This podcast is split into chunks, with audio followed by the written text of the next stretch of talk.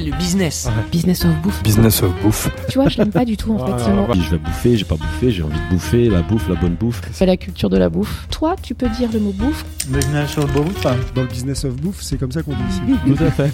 Je suis très content de dire bouffe. Nous sommes Daniel et Philibert. Daniel est brésilien et vit à Paris depuis plus de 10 ans. Il est amateur de vin nature et adore cuisiner. Philibert est savoyard, un ambassadeur de son terroir. Nous avons eu l'idée de partager nos rencontres dans un podcast Business of Bouffe. Nous parlons bouffe, mais avec un angle business.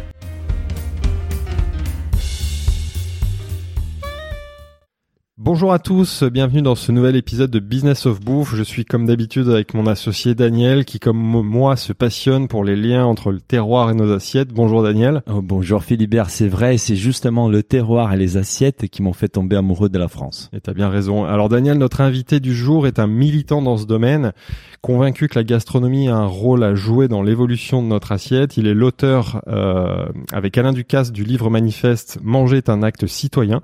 En 2010, il s'engage auprès de 15 grands chefs français dans la création d'un collectif indépendant et militant de restaurants et de producteurs artisans de qualité.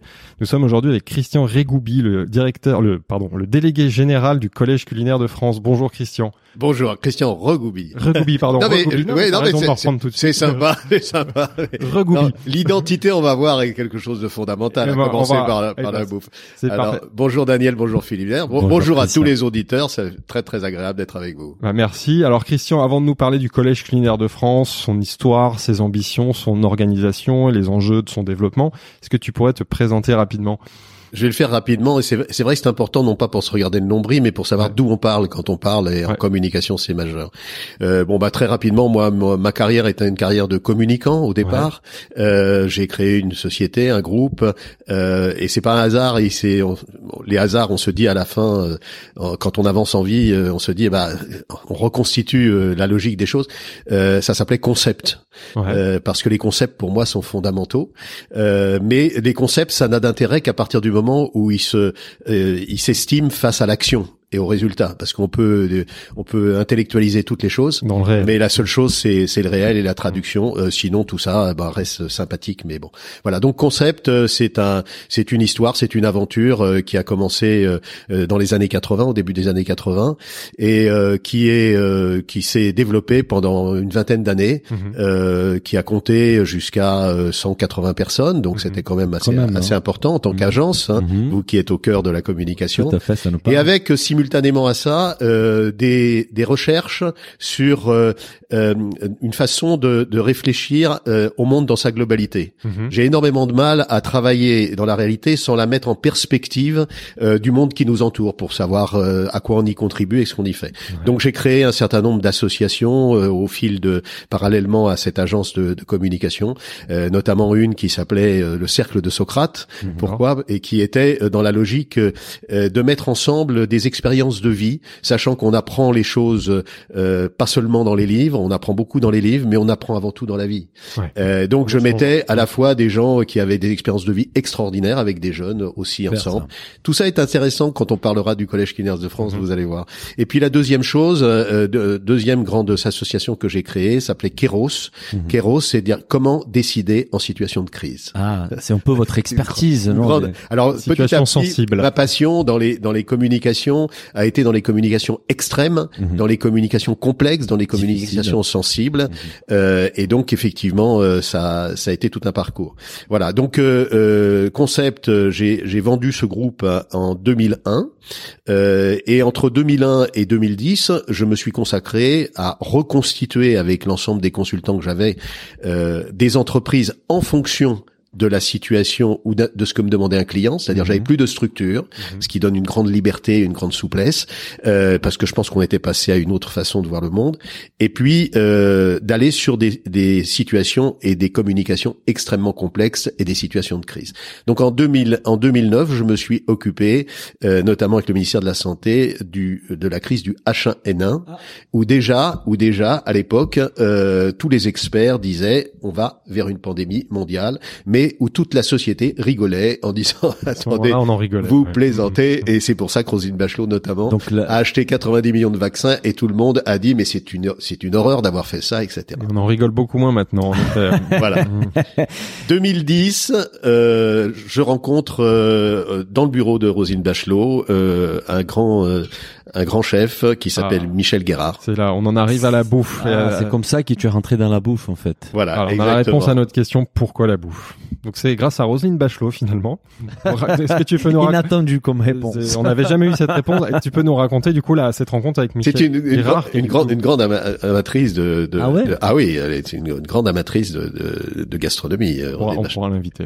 Ah oui, je pense que ça serait intéressant. ça serait intéressant. Et donc du coup tu rencontres Michel Guérard?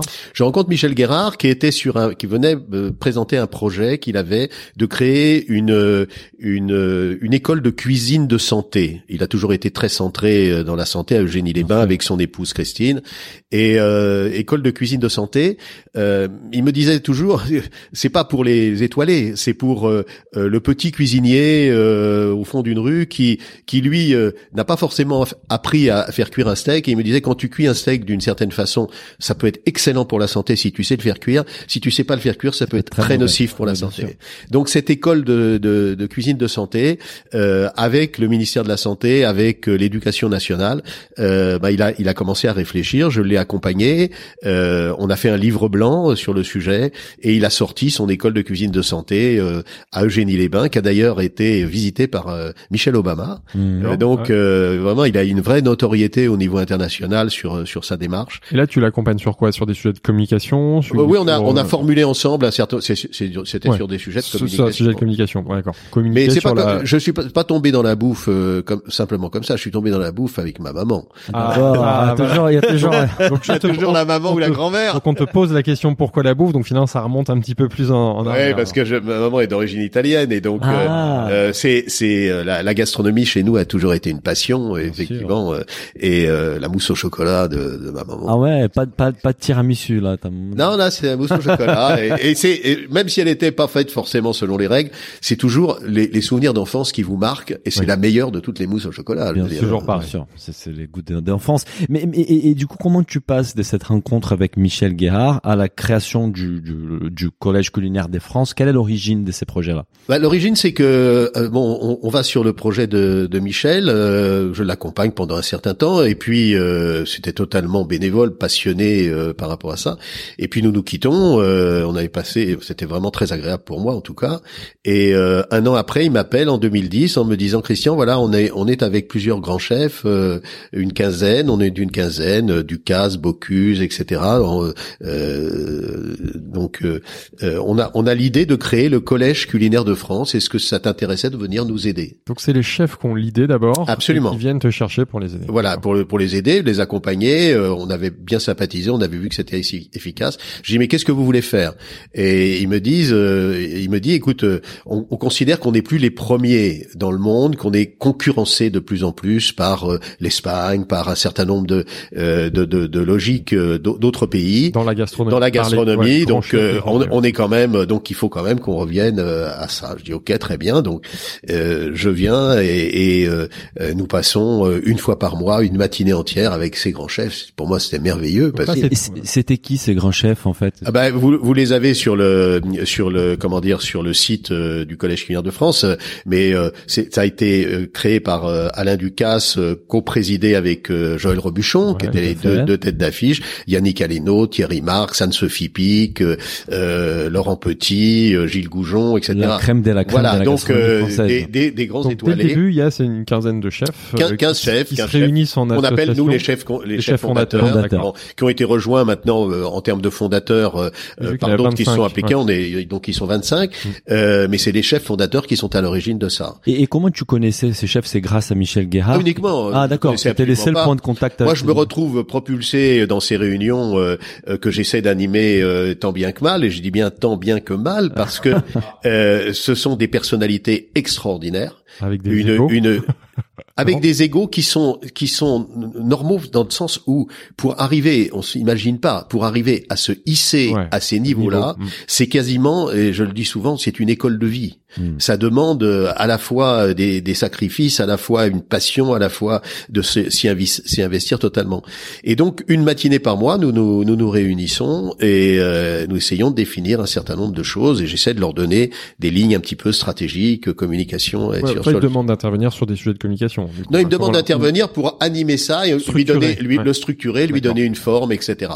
Donc euh, toutes ces réunions se terminent euh, après par un déjeuner avec les chefs. Ah bah ça, Ça, c'est c'est pas la partie la plus pénible. Vous imaginez que c'est qui qui cuisine? j'étais lar- largement payé de, de mon investissement. Euh, non, génial et puis en plus des personnalités extraordinaires. Mais euh, au bout de sept à huit mois, euh, c'était passionnant, passionné. Je me dis, euh, je vais avoir, je vais avoir beaucoup de mal, quoi, parce que je je vois pas comment on peut avancer.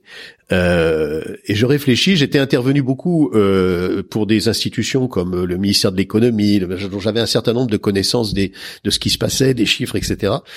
Et puis c'est passé la chose suivante, c'est que entre chaque réunion, les réunions étaient très conviviales, difficiles à mener parce que tout le monde parlait. Des euh, grandes des, personnalités. des, ouais. des- des personnalités comme Guy Savoie, euh, bon, c'est qui ont beaucoup de, de, ils ont tous beaucoup de choses à dire et ils étaient heureux en plus de se rencontrer. Ils étaient heureux de se rencontrer. Et puis entre les réunions, certains m'appelaient en me disant, écoute, Christian, euh, moi je suis euh, là, ce qui a été émis comme idée, euh, ok, mais je suis pas tellement d'accord parce que c'est Ducasse qui va récupérer les trucs. L'autre me disait, mais c'est Thierry Marx. Ah, L'autre voilà. me disait, La gestion alors des, des- une des fois, deux fois. Alors pour moi, c'était formidable parce que j'étais devenu presque copain avec chacun d'entre eux. En tout cas, je les connaissais, c'était vraiment très agréable. Mais au bout d'un moment, je me suis dit bon, faut être sérieux. Je, je vais pas euh, continuer. On là, on, on- et donc euh, au bout de neuf mois, quasiment une gestation, euh, je suis arrivé un matin. J'avais bien réfléchi et je leur ai dit écoutez, voilà, moi j'ai passé euh, neuf mois avec vous, magnifique, extraordinaire. Vous êtes des chefs avec des personnalités extraordinaires, mais j'arrête. J'arrête. Alors ils m'ont dit mais euh, bon qu'est-ce qui te passe? T'as pas digéré, t'es pas bien, t'es t'es même pas du métier. Alors que j'ai dit non j'arrête parce que je suis avec des personnalités extraordinaires et je leur dis tout. Je leur dis voilà je je suis avec vous de- depuis neuf mois puis vous m'appelez après individuellement qui pour me dire qui machin qui etc. Donc je suis avec les plus grands chefs de la planète. Vous appelez Collège Lumière de France et je suis dans une cour de récréation d'école maternelle depuis le début. Tu leur, tu leur dis ça comme ça. Euh, j'ai pas d'enjeu. Ouais, voilà, c'était simplement la passion. Et je lui ai dit, c'est pour moi l'analyse du, du syndrome que nous avons en France du village d'Astérix. C'est-à-dire, on, on s'adore, on achat, on se met des coups de couteau dans le dos, on se déteste, et ça se termine autour du feu de bois, autour d'un sanglier, d'un mort-pas. Ouais. Alors, si vous voulez faire bande de copains, et si je peux en faire partie, moi, je serais ravi. Mais les gars, vous appelez pas Collège culinaire de France. ouais. Parce qu'avec la notoriété que vous avez, tôt ou tard, ça va vous revenir dans la tête. Ouais. Surtout qu'ils avaient essayé euh, antérieurement de créer un cercle de chefs, etc., qui n'avait pas marché, toujours pour les mêmes raisons. Mais il y avait déjà une vision à l'époque, un objectif, euh, un- une mission en fait. Quelle était la mission qui s'était donnée? Alors, qui s'était donné, c'était ce que j'ai dit tout à l'heure. Comment redevenir les premiers? D'accord, Ah, ça c'était la mission principale. Alors, c'est la mission principale. Et sur- comment y arriver? Non, mais sur, sur, la, sur laquelle j'ai j'ai dit je suis pas d'accord. Ah. Pour la raison suivante, c'est que je leur ai dit écoutez, mon analyse, vous la prenez comme vous voulez, mais mon analyse, c'est que l'avenir de la gastronomie française, c'est pas vous, c'est pas vous. Comment c'est pas nous hein. Non, c'est pas vous, parce que l'avenir de la gastronomie, vous, vous êtes médiatique, vous avez fait des chemins extraordinaires, vous êtes exemplaire, vous êtes référent, mais l'avenir de la gastronomie française, ce sont nos terroirs.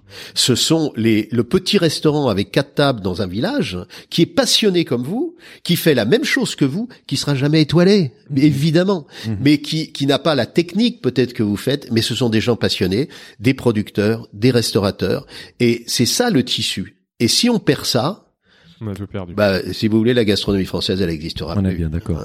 Donc, euh, je leur ai dit, moi, ce que je vois, c'est que on est dans un écosystème alimentaire Mhm. d'industrialisation et de standardisation de la nourriture, qui d'ailleurs, en même temps, standardise les esprits. Donc, par rapport à ça, ce que je propose, c'est que, avec la force que vous avez, on fasse monter un écosystème de l'artisanat et de la diversité. Parce que face à l'art- face à l'industrialisation qui sont des process, l'artisanat, il y a un homme, une femme derrière. Mhm. Face à la standardisation, pour moi, la standardisation, c'est la mort. La diversité, c'est la vie. Mhm. Voilà, tout simplement. Donc on part là-dessus. Leur Est-ce fais que- cette proposition. je leur fais cette proposition. euh, ouais. Alors ils me disent ouais, d'accord, ok, très bien. Surtout que euh, on avait eu des propositions très alléchantes euh, entre temps, sachant qu'on avait cr- créé ça depuis déjà 7-8 mois, euh, de groupes agroalimentaires, je ne citerai pas les noms, qui ont dit, euh, dont, certains qui nous ont dit euh, et qui ont dit au chef, écoutez, nous, euh, on vous fait un chèque de 400 000, 500 000 euros, c'est formidable ce que vous faites, on va vous aider, etc. Mais- Donc la, la force, euh, notamment euh, Ducasse à qui on avait proposé ça, a dit il n'en est pas question. Et, et la force euh, conjointe, moi j'ai dit si vous faites ça, moi ça m'intéresse pas, parce que je comprends très bien, ça peut être formidable, etc. Ça Mais donne des moyens, mais on perd son mais voilà, voilà, on perd son indépendance. Donc un premier critère, est-ce qu'on est d'accord? Principe d'indépendance absolue, aucun financement extérieur de personne, ni subvention de l'État, etc. Ouais, ouais, d'accord, mais euh, Comment on finance ah, tout comment ça tu fais On n'a pas d'argent. Enfin, ils ont ils ont de l'argent, mais, mais même s'ils mettent des cotisations plus importantes que les autres, euh, bah, j'ai dit écoutez, moi j'en- je, je vois ça comme un mouvement militant Mhm. d'engagement et avec quelque chose qui est un peu différent de ce qu'on a en France euh, habituellement, c'est-à-dire de dire, en fin de compte, euh, quand on va sélectionner un restaurant ou un producteur Ouais.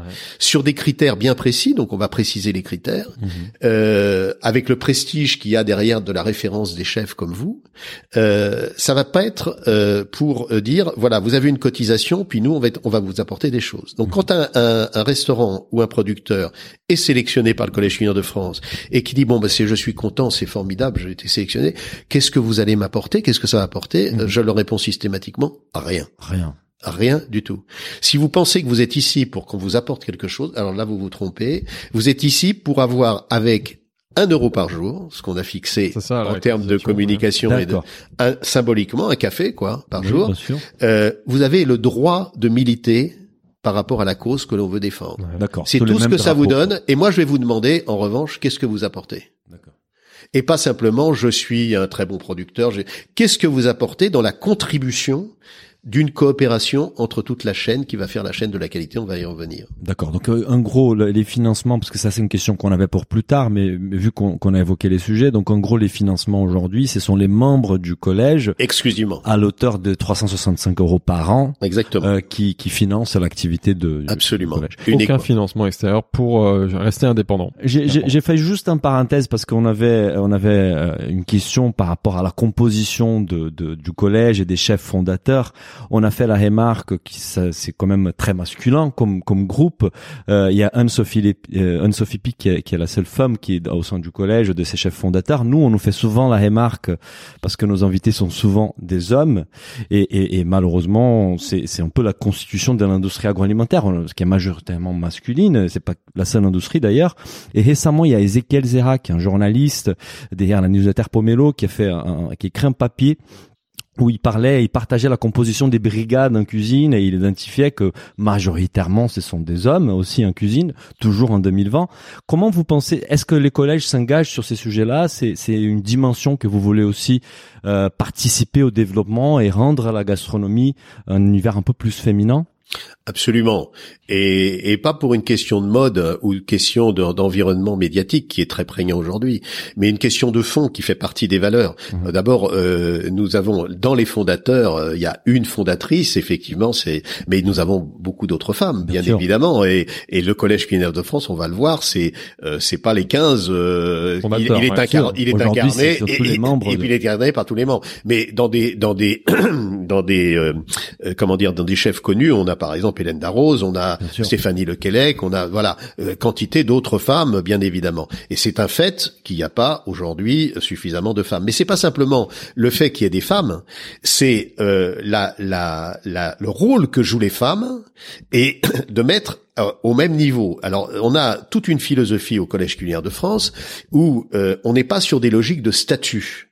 Alors c'est ça vient que ça, ça vient un peu en, en contradiction avec la brigade qui a été construite justement de manière militaire. Et, et c'est vrai pour tout. C'est-à-dire que pour nous, par exemple, un producteur est au même niveau qu'un chef, euh, qu'un- qu'une personne de salle. Ou même, on va y revenir, que le client. C'est-à-dire qu'on est sur une transversalité totale. Et il n'y a pas de prérogative de statut. C'est pas le chef qui a, comme on disait avant, ses fournisseurs. Le mot fournisseur est interdit au Collège culinaire de Mhm. France. Super. Vous avez une identité. Vous êtes un pêcheur, vous êtes un marieur, vous êtes, mais un fournisseur, c'est c'est la, c'est la de grande distribution, c'est pas nous. Donc, si vous voulez, euh, cette, cette notion et cette philosophie de fond, tout le monde est au même niveau. Tu es au niveau de ce que tu apportes en contribution de valeur ajoutée humaine.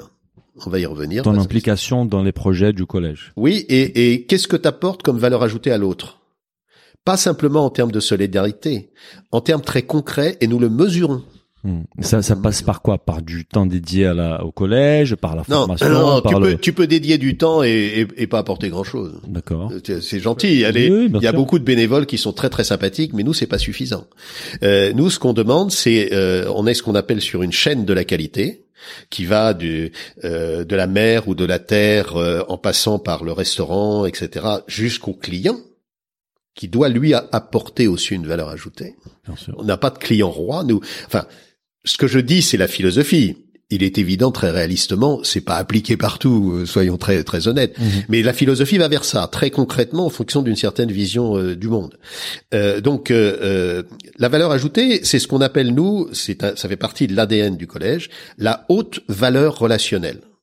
La haute valeur relationnelle, c'est un concept très très concret et, et qui, qui que nous travaillons actuellement pour en faire aussi un modèle économique. Je m'explique en Ouais. deux mots. Je m'explique. en- Concrè- ouais, concrètement. Concrètement, ça veut dire quoi? Toutes le- tous les systèmes dans lesquels nous sommes sont des systèmes qui ont été construits à travers une vision économique, euh, le siècle des Lumières, le, le progrès, etc., etc. Et c'est sur cette vision économique, on s'aperçoit petit à petit que souvent ça a détruit de l'humain, etc. Alors on fait ce qu'on appelle la RSE, c'est-à-dire qu'il faut euh, rajouter du social, y compris dans la finance aujourd'hui. Tout ça est très très bien, Mhm. mais pour nous, ça, ça, ça reste à l'intérieur d'un même système. Et donc, pour nous, nous pensons, enfin, je pense que euh, c'est pas ça qui nous sortira de l'enjeu et de la finalité de l'humanité où nous allons vers le précipice. Je pense qu'il faut inverser les facteurs. C'est-à-dire qu'en fait, on part de la haute valeur relationnelle. Qu'est-ce que tu apportes à l'autre comme haute valeur relationnelle mesurable? C'est-à-dire, en gros, quand tu fais quelque chose, comment tu enrichis l'autre? Mais comment tu l'enrichis pas simplement en lui emportant des affaires, Ouais, comment tu l'enrichis? ouais. Voilà. Donc à partir de ce moment-là, euh, c'est de cette haute valeur relationnelle que doit être généré un modèle économique. Voyez? Donc faut le réinventer le modèle économique. Il n'est pas évident. C'est-à-dire c'est pas simplement je fais de la qualité et puis bah évidemment euh, je gagne pas d'argent. Ah non non non. Si tu fais de la qualité, il faut qu'on trouve les moyens à ce que ce soit rentable. Alors ça n'a pas la même euh, logique économique que la logique dans laquelle nous sommes, parce que la logique dans laquelle nous sommes est une logique de capitalisation. Et aujourd'hui, cette logique dont je parle, c'est une logique de flux. C'est-à-dire que euh, on n'est plus sur la logique de capitaliser. On est là pour bien faire notre métier, passionné, et qu'on n'ait pas de souci à se faire sur le plan de la rentabilité. Mais comment tu valorises alors le producteur qui travaille bien, qui fait un super bon produit, mais qui est pas forcément reconnu, qui a pas les débouchés? Et ben à partir de ce moment-là, il faut qu'il trouve les débouchés. On peut l'aider à travailler avec lui. Mais je prends un exemple très précis. Nous avons deux producteurs de petits pois. Euh, parce qu'on fait des réunions de travail pour justement élaborer ça. Ça sort pas comme ça. euh, bon. Et il y en a un, il sort ses petits pois. Tous les deux font des petits pois, mais extraordinaires. D'accord. Extraordinaire. Il y en a un qui fait des petits pois qui sort à 10 euros le kilo Mhm. en coût de production. Mhm. D'accord? Donc tu vois ce que ça veut dire sur les sur les marchés derrière. Bien sûr. Et l'autre fait les petits pois, il les sort à 4,50 euros. Alors que les deux sont de très bonne C'est qualité. la même même qualité. Même, tu peux dire vraiment la même qualité. Donc on dit c'est comment vous faites, c'est pas possible, etc. Toi tu as tes formules magiques, toi euh, tu sais peut-être pas gérer tes coûts, etc. Donc on, on, on met tout sur la table. Donc le gars qui a 10 euros le kilo dit écoute moi je je peux pas euh, je je je peux pas si je veux faire ma qualité euh, je peux pas euh, les faire à moins de 10 euros de kilo. Euh, Regardez les coûts. même, ça va. Donc on dit euh, oui mais alors donc faut que tu trouves les débouchés. Bah oui bah je me suis je me suis arrangé j'ai trouvé ça j'ai trouvé ça pas facile au début mais etc. Bon. Où là, j'arrive à le valoriser à ce prix. J'arrive à le Mhm. valoriser à ce prix parce que j'ai j'ai compris que les, les gens comprenaient pourquoi. Voilà. Mhm. Et l'autre nous dit bah non moi de toute façon si je le vends à, à 5 euros le kilo, 6 euros le kilo, je peux pas les vendre. Ah bon mais pourquoi? Alors quand tous tes coûts de production et on regarde avec lui alors comment tu fais? Parce qu'il y a beaucoup le, dans le ramassage dans les choses etc bah tu travailles comment? Tes équipes c'est qui etc bah j'ai j'ai ma, ma mère j'ai ma sœur j'ai mon, mon père et alors tu les paies combien? Etc ah bah non je les paie pas parce que là j'ai ah ok tu les paies pas d'accord donc bah tu voilà. sais ce que tu es en train de faire tu es en train de détruire Mm. une filière de qualité. Bien sûr. Ah bah oui, mais faut m'aider. Alors moi, qu'est-ce que vous m'apportez? Ah ben non, c'est qu'est-ce que tu vas faire en sorte pour te euh, transformer? Et si et si c'est si t'es comme ça, même si tu fais des très bons petits pois, tu pourras pas rester au collège. Hein. Mhm. Donc c'est avant tout comment je me remets en cause moi-même et j'essaie de trouver les solutions. C'est pas simple. Hein. Mhm. On a Oui, parce que s'il monte ses prix, après il va avoir du mal à les vendre sur sa clientèle. Euh, Voilà. Voilà. voilà. Alors, Après, si- il faut qu'il repense. s'il les vend à la grande distrib, il Bah, est c'est évident qu'il est- il est mort. C'est tout le problème de la PAC. hein. On a on a étranglé les gens en leur disant allez-y faites plus et puis de moins en moins cher et puis aujourd'hui ils sont pendus Mhm. au sens propre comme au sens Oui. figuré.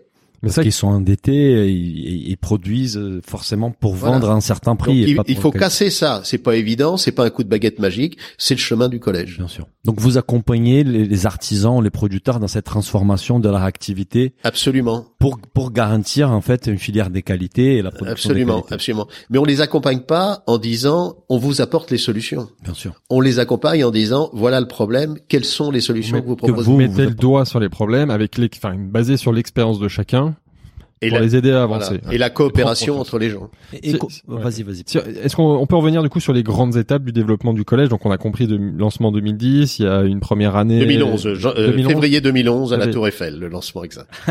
Il y a un réajustement suite à tes recommandations? Non, il n'y a Euh, pas un réajustement, c'est dès, dès le départ, on est on est là-dessus. Simplement, c'est la c'est la lettre de départ. Après, dans les faits, euh, évidemment, euh, parce que tout, le monde n'avait pas forcément compris ce que ça voulait dire derrière. On peut énoncer les choses, on peut déclamer, mais derrière, ce qui a été formidable, c'est la mise en œuvre dans le sens où on a pu construire, j'ai pu construire une gouvernance comme je le souhaitais. Sur le modèle donc que tu as précisé Voilà. avec les chefs quelques mois après. Donc lancement février 2011 et après quelles sont les grandes étapes? Il y a le lancement de l'appellation des restaurants de qualité. Alors d'abord, c'est une appellation, c'est pas un label. Ouais, alors ça c'est un point important. On peut on peut y revenir. D'ailleurs, comment tu différencies les deux sujets? C'est c'est extrêmement simple. Mhm. Euh, un label, ce sont des critères techniques Mhm. qui sont définis dans des commissions avec un certain nombre d'experts. Ouais. Vous avez le label AB, vous avez le label euh, euh, label rouge, Ouais, etc., etc. Quantité de quantité de labels. Donc c'est dans c'est dans des logiques qui sont faites effectivement pour améliorer la qualité, mais dans un système où on voit bien les, les biais qu'il peut y avoir. Je vous prends par exemple le label AB, Mhm. a été créé au départ par la France. Mhm. Quand il a été adopté par l'Europe en disant là c'est formidable, etc. Sous le même label, vous avez maintenant des variations En qui ont été exigences, négociées avec les pays en fonction des compromis.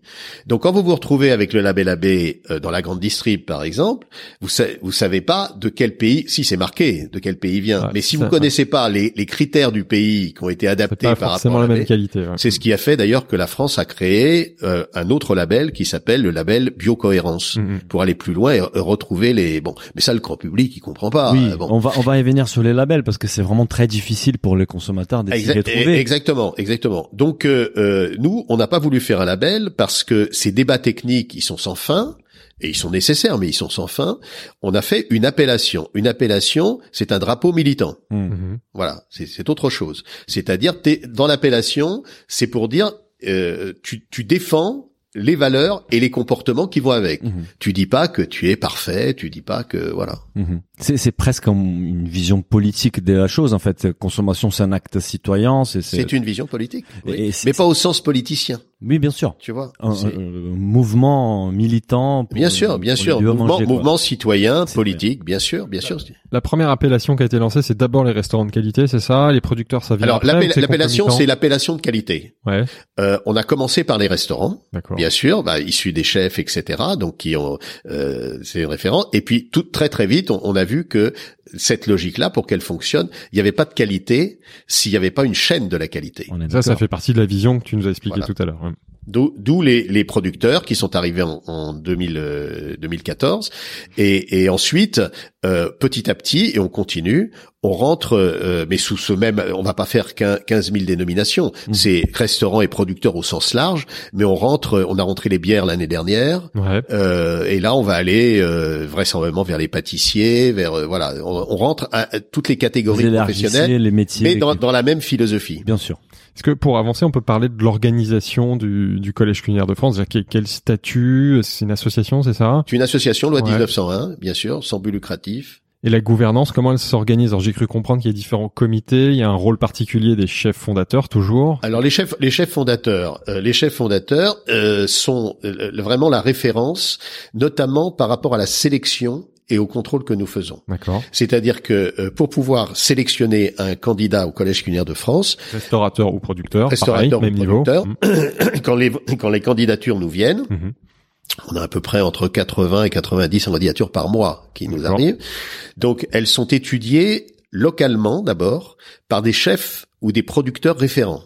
On En en, région, a ouais. 250 à travers la France, dans chaque région, et qui connaissent le terrain. Donc ils vont, donner, ils vont donner un avis sur la candidature, qui est Parce qu'ils connaissent soit par réputation ou soit par réputation, parce euh, qu'on a on a des fiches qui sont remplies par le, le, le candidat sur ce qu'il fait, de frais, de machin, etc. Et on- donc on a une première vérification à ce niveau-là. Mhm. Voilà. Donc euh, avec euh, maintenant l'appui d'un comité d'experts qu'on a constitué, euh, qui peut euh, donner des indications euh, sur le- la personne qui dit, euh, bah voilà, mon, mon élément est, et ça, il vient de là et là. On peut aussi faire appel pour avis au comité d'experts. Et là, les experts, c'est des gens de métier, c'est des. Oui, c'est des gens qui se sont intéressés au Collège culinaire de France, euh, qui ont montré aussi qu'il y avait un intérêt. euh, euh, par exemple, on a des médecins euh, comme le, le médecin Christian Reca qui s'est beaucoup in- investi depuis le début, qui est sur sur tout ça et qui euh, bénévolement euh, nous, nous apporte un certain nombre de d'éclairages. Et, et ceux qui s'y intéressent, qui petit à petit s'agrègent, bah, ils peuvent être experts. On peut leur demander leur avis. Voilà. Mais c'est toujours des éléments par- consultatif. Le médecin, par exemple, c'est sur des sujets de nutrition. Voilà, exa- exactement, oui, et qui connaît bien toutes les filières et D'accord. lui-même qui peut nous vérifier un certain nombre de choses. Donc les référents régionaux, ils émettent un avis. Voilà. Comment ça se passe C'est un avis. Ouais. Ensuite, les avis remontent au niveau national et tous les tous les mois, nous avons euh, tous les, les chefs euh, fondateurs et euh, les ju- 25 jusqu'au jusqu'au maintenant. 25 Ils- euh, ont les dossiers. D'accord. Et euh, le, la, la particularité qui est assez euh, assez surprenante, c'est que on a voulu que euh, il y ait l'unanimité. L'unanimité des 25. Ouais. Pourquoi? Parce que moi j'étais fort de l'expérience de ce que j'avais vécu pendant neuf mois. Oui, C'est-à-dire les machins, les copains, Ah oui. les trucs, etc. Ah oui. C'est humain, c'est humain. Donc à partir du moment où il y a une unanimité, c'est pas moi je te passe un truc et puis bah, toi tu vas me passer l'autre parce que si non, voilà. Donc il y a unanimité. Donc évidemment ça écrème beaucoup. Mhm. Quand- et et donc ensuite on classe les dossiers avec la, la secrétaire générale Célia Tunk et son équipe. On classe les dossiers en euh, à, à recontrôler. On n'élimine pas forcément tout de suite. À éliminer si véritablement on voit qu'il y a, y a pas il y a pas photo. Mhm. Euh, voilà ou en attente. euh, voilà ça ça dépend. Et les taux d'acceptation, du coup, il est plutôt faible dans cette configuration ou ça demande une unanimité pour la... Non, il est, il est pas, il est pas très faible en fait. Il est, euh, je veux dire, euh, je j'ai pas les chiffres en tête, mais il est, doit être de euh, 60%, 60 entre 60 et 70%. D'accord, donc c'est pas si faible que ça. en fait. En, re- en revanche, il y a des contrôles tous les ans. Bien sûr. Voilà. Et, et je suppose que les, les candidats, ils, ils savent déjà s'ils ont les niveaux, des qualités nécessaires ou pas pour pour y accéder. On n'a pas des candidats qui travaillent d'une façon peu qualitative. Ah bah ah non, là, candidat. là, là, le, le, le dossier serait tout de suite. euh, tout de suite. euh, euh, mais ils n'ont pas forcément la connaissance de ce qu'est le collège dans son fonctionnement et dans ses, exigences. Oui, bien Parce sûr. que ça, ça reste toujours un peu théorique, des mots. euh, Bien sûr. Bah, ouais. Euh, Tu, tu disais tout à l'heure que vous n'étiez pas un label, qu'il n'y avait pas de critères techniques pour sélectionner, mais comme sur quels technique, enfin sur quels arguments vous sélectionnez les, les ces producteurs? J'ai compris que c'était pas des éléments techniques. Non, mais c'est la, c'est la bonne question. Alors, il y a un, un mélange de plusieurs choses. Un, euh, il y, a, il y, a, il y a trois principaux critères. Le premier critère, c'est euh, quelle histoire tu me racontes? T'es restaurateur, t'es producteur. Comme on dit, c'est un artisan. faut que ce soit incarné. Mhm. Si je suis à la tête d'une boîte, etc., et je te dis nous tout ce qu'on fait est bien, etc., ça, ça, ça, ça, ça a des difficultés. C'est-à-dire, j'incarne. euh, Pourquoi, pourquoi tu fais ce métier? Pourquoi tu fais ce métier? Tu es restaurateur, tu es chef, tu es euh, producteur. Tu es... Pourquoi tu fais ce métier? Donc, on attend l'histoire. Mhm. Donc Ils là, sont- vous, vous jugez l'humain, la sincérité de la démarche. et la sincérité, euh, on peut jamais juger Oui, de façon absolue. Mais l'identité, sauf qu'après, au fil des, des, des mois, et on peut le voir très facilement. Donc euh, euh, ça, c'est vraiment important. Donc c'est cet, aspect-là. Euh, la deuxième chose, c'est euh, est-ce que tu es d'accord pour euh, nous donner déjà dans ce que tu fais, mais pour le suivre, une totale transparence sur l'origine des produits que tu utilises et est-ce que tu as une connaissance sur la manière dont ils sont cultivés, dont ils sont élevés, dont ils sont pêchés? Ça, c'est fondamental pour nous. Mhm. Fondamental. Alors, on- le gars peut te dire, ou la fille peut te dire, bah oui, oui, je sais, machin, etc. Après, on vérifiera, on verra. On verra. Euh, on peut, on- bien sûr, il y a forcément, à travers les mailles du filet, il y a forcément des gens qui passent, mais c'est pas très grave. C'est pas très grave. Euh, et la troisième élément, troisième élément, euh, partant du principe que justement, n'étant pas un label, personne n'est parfait. Mais à partir du moment où tu as compris ce qu'on veut faire, est-ce que tu t'engages dans de l'amélioration continue? Et l'amélioration continue, elle va être mesurée elle va être mesurée. C'est-à-dire qu'on n'est pas là pour sanctionner. Quand on contrôle, euh, on va avoir une un faisceau d'éléments. On a plusieurs éléments pour contrôler, et euh, on va s'apercevoir que la personne, euh, bah, elle les remplit pas, et puis elle est même pas très près des critères. Mmh. Donc on fait un bilan avec elle. On lui dit voilà, tu rentres pas dans les critères du collège. Donc nous on demande pas mieux que tu continues. Mmh. Simplement, on se donne six mois, un an. Est-ce que tu es d'accord pour t'améliorer sur tel point, tel point, tel point pour aller dans le sens du collège? Voilà. Ça, c'est les experts techniques et les référents qui font le suivi. Et après, on refait, on euh, refait le suivi, on refait des contrôles, etc. Et donc, un adhérent, il est quand même contrôlé. Une fois qu'il est, il rentre dans l'association, qu'il est adoubé et validé par, le, par les maîtres, par les, pardon, par les chefs fondateurs, il est contrôlé régulièrement. Tu disais tout à l'heure deux fois par an, je crois. Oui, tout à fait. oui, oui. Alors, des contrôles sur dossier, puis après, il y a des contrôles physiques. Euh, et est-ce qu'on peut parler un petit peu des membres en fait? Quels, quels sont les profils? Aujourd'hui Quel est le nombre de, des membres qui font partie du collège? Euh, Comment ça s'est réparti entre restaurateurs et artisans, producteurs? Bah, euh, En gros, euh, tout ce qui relève de la restauration, c'est puisqu'ils sont venus un petit peu avant. Bien sûr, ça a démarré par ça. Ils sont donc 1800. D'accord. et on a un petit millier, 980 et quelques de, de, producteurs, sous l'aspect producteur. Quoi. Ça peut être des producteurs, ça peut être des fabricants quand euh, ça peut être des, des gens qui sont pas forcément producteurs, mais qui qui, qui à partir de producteurs fabriquent des choses, etc. Quoi. Transforme. Et, et, pour les années à venir, est-ce qu'on peut se dire qu'on aura peut-être plus des producteurs qui vont rejoindre le collège euh, pour peut-être euh, faire évoluer ces ratios ou Non, non, non, parce qu'on n'a pas, on n'a pas, on n'a pas de besoin particulier de dire il faut faire évoluer représentatif. C'est simplement, c'est vraiment un courant pour nous euh, de gens qui ont une vraie philosophie et les comportements qui vont avec. Bien sûr. Ça, c'est très important quand je parle de haute valeur euh, relationnelle, c'est comportemental. Parce que pour moi, tout part de là. On peut dire tout ce qu'on veut, tout part de là. C'est pour ça qu'on va jusqu'au client, en disant au client, euh, bah, si tu veux de la qualité, faut que tu te poses des questions. Mhm. faut que tu regardes si la carte est courte. Il faut que tu regardes s'il y a de la saison. Est-ce que tu sais ce que c'est que la saison, toi client?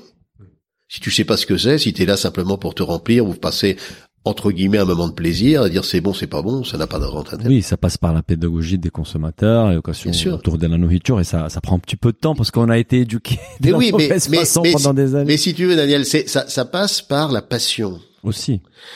Dans, dans, cette chaîne de la qualité, euh, très concrètement, ça veut dire quoi? Est-ce que un restaurateur comprend le métier d'un producteur? Nous, on veut faire rentrer les métiers les uns dans les autres. Mhm. Euh, toi, euh, restaurateur, est-ce que tu as été voir comment travaillait le mec? Et euh, les restaurateurs nous disent, mais attends, quand je vais voir comment il travaille, j'ai même plus besoin de savoir s'il est labellisé de quoi que ce soit. Mhm. Je vois comment bosse le gars, je vois comment il fait pousser ses trucs, et je comprends. Et je peux en parler. bien sûr. Bien sûr. Et je, peux mieux les, les transformer. Et toi, producteur, toi, producteur, est-ce que tu as été voir comment travaillait un restaurant mhm. Est-ce que tu vas passer, ce qu'on fait souvent, une journée au restaurant, dans le restaurant, où tu joues le rôle du restaurateur? Mais ça change tout. Ça change tout. Et ça veut dire. À la place de l'autre. Et d'un seul coup, ça veut dire plein de choses. Ça veut dire que si on dit la saison, la saison, c'est fondamental pour nous. Hmm. Bon, mais la saison, les gens savent plus ce que c'est que la saison. Les fraises en hiver, ah bah oui, je veux des fraises, machin, etc. Donc à partir de ce moment-là, ça veut dire quoi? Ça veut dire que si tu prends la saison, les comportements qui vont avec, tu es dépendant du producteur. Parce que le producteur, il y a un truc parce qu'il y aura une crue, un machin qui va pas pousser. Donc il va pas pouvoir te livrer. Mmh. Donc il va falloir que tu conçoives ta carte en fonction du producteur. Ah oui, mais non, mais les clients ils viennent chez moi parce qu'ils ont toujours des poireaux, machin, etc. Ah bah oui. Donc il va falloir expliquer aux clients. Mmh. Il faut changer la Donc c'est chaque la, la chaîne de valeur à chaque niveau demande une prise en charge de soi-même. Et j'ai une curiosité euh, parce que en fait sur votre site il y a un travaux que j'ai trouvé euh, passionnant. En fait c'est le c'est les nombres de, de producteurs artisans des qualités avec lesquels travaille un restaurateur et, et vous indiquez un, curseur d'engagement. Ouais voilà, et on voit l'évolution dans les temps. Un restaurateur qui travaille avec au moins trois producteurs, au moins cinq producteurs, au moins 10, 20. Quel est le, le nombre moyen Je sais pas si c'est un exercice que vous avez fait au sein de collège. Le nombre moyen des producteurs d'artisans qui travaillent avec un restaurateur et les nombres des restaurateurs en moyenne qui travaillent avec un producteur donc, je saurais pas te dire euh, précisément, je te dirais des bêtises, donc je peux pas inventer un chiffre. Ce que je constate, en revanche, ça c'est très intéressant, c'est que ceux qui arrivent à travailler vraiment dans cette logique-là, c'est, je m'avance un peu en disant ça, mais quand même, on est en train de le vérifier, s'en sortent beaucoup mieux économiquement. Qui, qui le, le- Ceux qui travaillent dans cette logique de travailler ensemble en ah, coopération. restaurateur producteur. Ouais, Tout à ils s'en sortent mieux dans, dans le Oui. dans, de- que ceux qui euh, euh, disent non non mais euh, moi non j'ai pas le temps ou je voilà Et, et- et pourquoi, selon toi? Parce- Ben, parce que la chaîne de valeur, on revient à la Oui. chaîne de valeur. En fin de compte, tu t'aperçois que quand tu comprends le métier de l'autre et que tu te mets autour d'une table pour comprendre toi-même le métier euh, de l'autre, Ouais. eh ben, t'arrives à trouver des solutions Ouais, voilà. euh, qui, qui s'adaptent et qui font que, en apportant de la valeur ajoutée relationnelle, Bien sûr. encore une fois aux clients. Moi, j'ai aujourd'hui euh, des restaurateurs qui me disent c'est extraordinaire. euh, avec le Covid, ce qui est en train de se passer, Christian, c'est dans la tendance du collège. J'ai des clients qui viennent me voir et qui me disent, euh, qui me posent des questions de plus en plus sur euh, d'où viennent mes produits, pourquoi. Et d'un seul coup, les clients deviennent des militants. Bien sûr. Et il me, j'ai un restaurant à Paris là qui me dit, euh, c'est ex- un petit restaurant, et il me dit, il me pose même des questions sur mon métier. Pourquoi je fais ça? Bien sûr. Donc, Alors ah, il me dit, avant j'avais pas ça, Ouais. j'en avais quelques-uns. Et maintenant, plus il y en a, euh, plus ces gens, ils reviennent pour essayer de me soutenir, pour aller, alors qu'ils venaient une fois euh, tous les 15 jours, ils essaient de venir une ou deux fois euh, par semaine, euh, comme ça, ou voilà. Donc il y a toute une chaîne qui se crée. Nous avons observé ça notamment pendant le confinement. où Nous avons lancé une édition spéciale pour ce qu'on s'intéressait à la réalité de restaurateurs et de, de l'industrie face à la crise. Et nous avons vu des initiatives, des chefs comme Stéphane Gégaud ou même Amandine Chignot, qui ont transformé leur restaurant en marché producteur. Ah, exactement, Ça, C'est Stéphane. un bon exemple. Stéphane de- est voilà. très très actif sur ce genre de choses. Il est membre, hein, il est un membre du un- oui, oui, membre du collège. Il est même trésorier du collège. Donc c'est un, c'est un, c'est bah, c'est un moteur. Il y a, on a plusieurs moteurs comme ça Mhm. qui sont à l'avant-garde sur. C'est sur... clair c'est complètement et- cohérent avec la Ça vision. montre que- la force de ces modèles-là, en fait. Euh, Oui, Voilà. bien sûr. Parfait. Euh, on peut parler peut-être des actions du, du collège et notamment bah, au cœur de sa mission, c'est la communication. C'est, enfin, justement, on va y revenir. C'est ce que c'est vraiment euh, au cœur. Que- quelles sont les actions que vous mettez en place pour valoriser, médiatiser votre cause?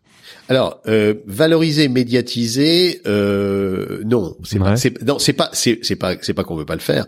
C'est dans les énergies et dans la, l'optimisation des énergies et des moyens et des ressources que nous avons. Mhm.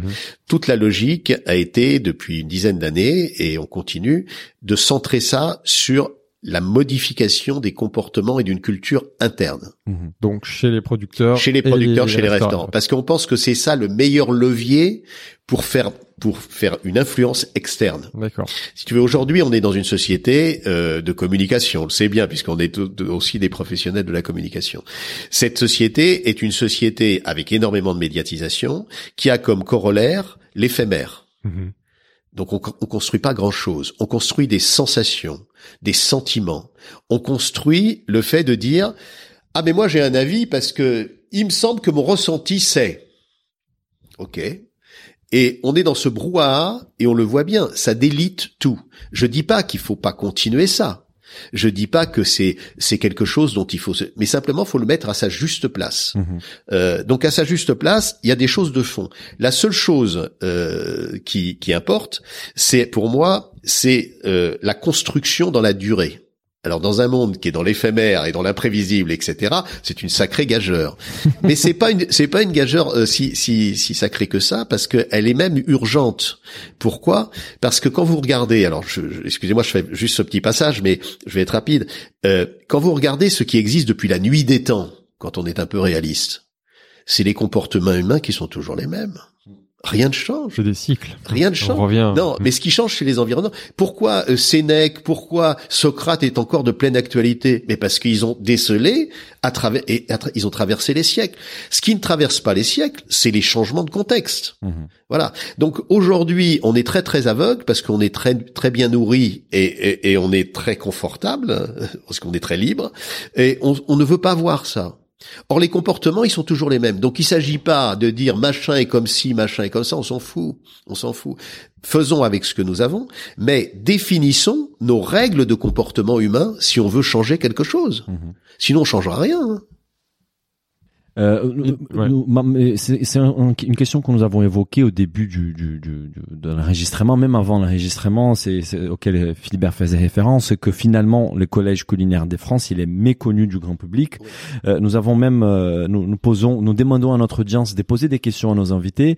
Pour le collège culinaire des France, il y avait peu de questions parce que les gens connaissent Que peu. pas, connaissent pas. Euh, mais nous avons quand même eu une question qui est sur ces sujets. C'est Julie Cotoni via Instagram oui. qui, qui demande est-ce que vous avez des idées pour faire connaître les collèges culinaires de France au grand public Ah, Mais c'est pas une volonté, Voilà, est-ce que c'est un objectif Alors, d'abord, euh, l'ob- l'objectif pour faire connaître au grand public, c'est euh, la responsabilité de chacun des membres du Collège culinaire de France que de diffuser autour de lui, s'il est convaincu, cette philosophie, ses idées, ses comportements.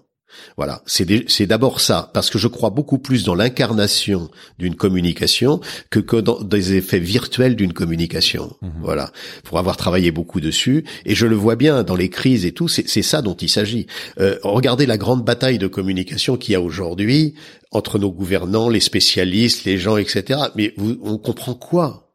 On essaie de faire passer des choses. Et c'est pas que les gens sont plus mauvais que les autres, c'est que c'est pas les bons canaux. Hmm. C'est pas les bons canaux. Et alors qu'est-ce qu'on fait? On va se réfugier vers quelqu'un qui va vous rassurer parce que vous le connaissez. Tel médecin m'a dit que. Ah ben oui, puis j'ai confiance en lui. La notion de confiance, Confiance, oui. elle passe pas par l'image. Elle passe. Moi, j'avais toujours développé en communication cette notion-là, la différence entre l'image et la réputation. L'image, c'est j'aime, j'aime pas. J'aime, j'aime pas. Aujourd'hui, j'aime. Demain, j'aime pas. Demain, j'aime plus. Demain, ah ben, maintenant, j'aime. Voilà. Ça, c'est l'image. La réputation, c'est la, la, la, la- l'image, c'est la cote d'amour. La réputation, c'est la cote de confiance. C'est autre chose. C'est la relation, c'est plus que C'est la relation. Et la relation, elle ne se construit que dans la durée. Que dans la Et durée. c'est moins éphémère. C'est c'est moins éphémère. Voilà, on est, on est 100% d'accord. Donc c'est plus clair.